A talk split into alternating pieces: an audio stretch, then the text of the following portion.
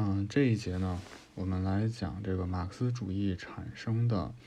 社会根源、阶级基础和思想渊源。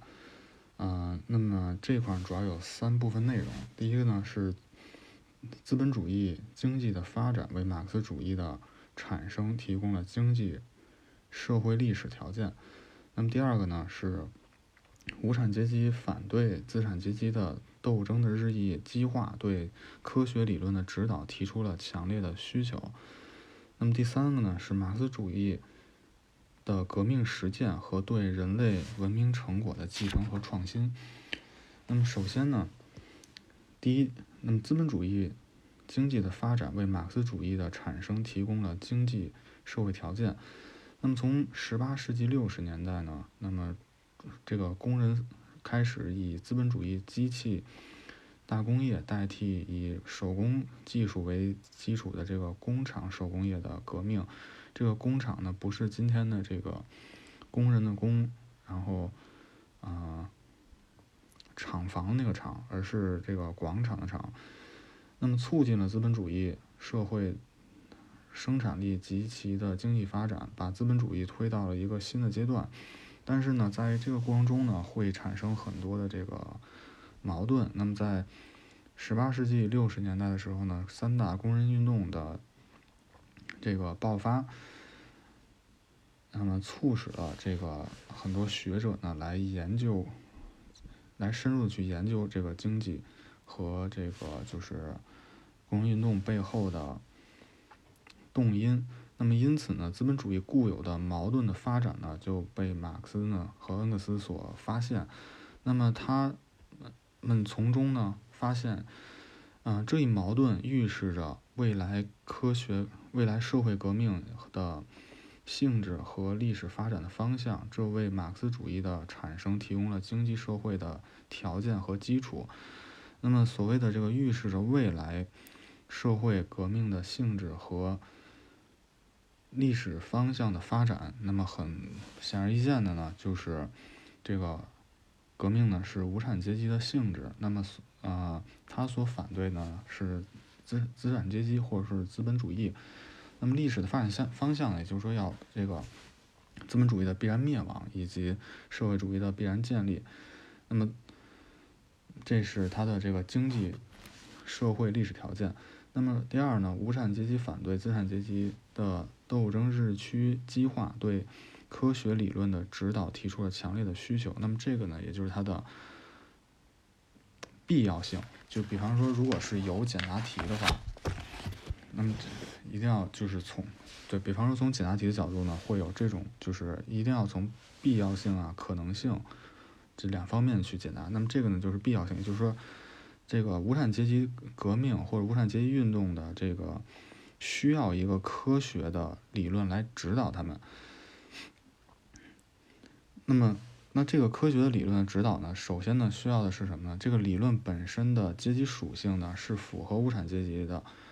以及呢它的实践的这个可行性是是有可行性的。那么也就是随着这个机械化。大工业对工厂、手工业和这个雇佣劳动制对封建这个生产关系的取代呢，社会日益分裂为两大阶级：无产阶级和资产阶级。那么这个呢，在啊《共产党宣言》里呢也有，就是说呢，资本主义的这个出现让整个这个阶级划分变得非常的简，变得异常简单，就是无直接划分成无产阶级和资产阶级的对立。那么，所以呢，随着一一八三一年和一八三四年的这个，以及这个后来就是一八四零年和一八六零年的几次工人三大工人运动，那么使呢，这个就迫切的需要总结无产阶级斗争经验的这个科学理论，那么这也就是马克思主义产生的阶级基础和实践基础。那么第三，马克思恩格斯的革命实践对这个人类文明成果的继承与创新，那么这个呢是他的思想根源，就可能这个呢也会成为这个选择就是选择题，就比方说这个他的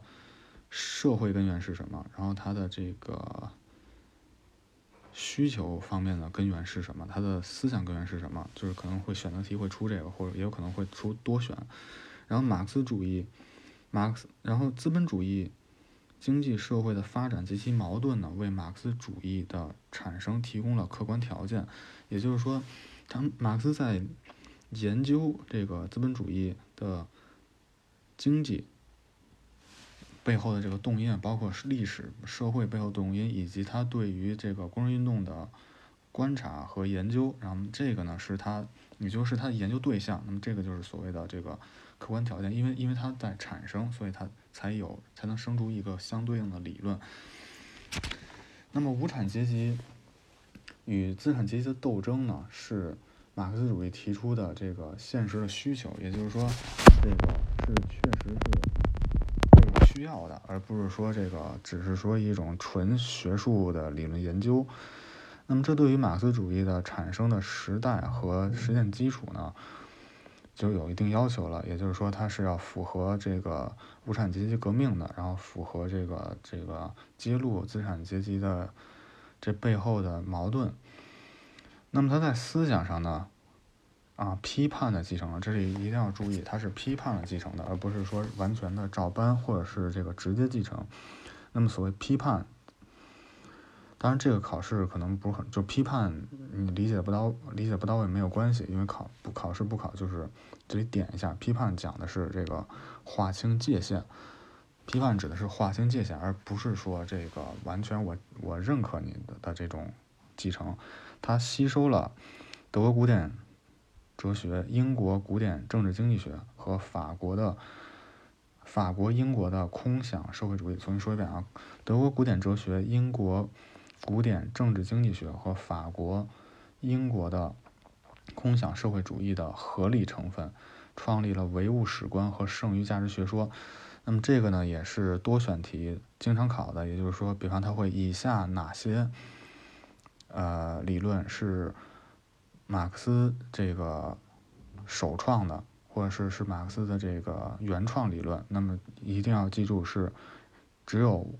唯物史观和剩余价值学说是马克思独创的。那么他把社会主义由空想变成了科学，实现了人类思想史的伟大的革命。好，今天就到这里。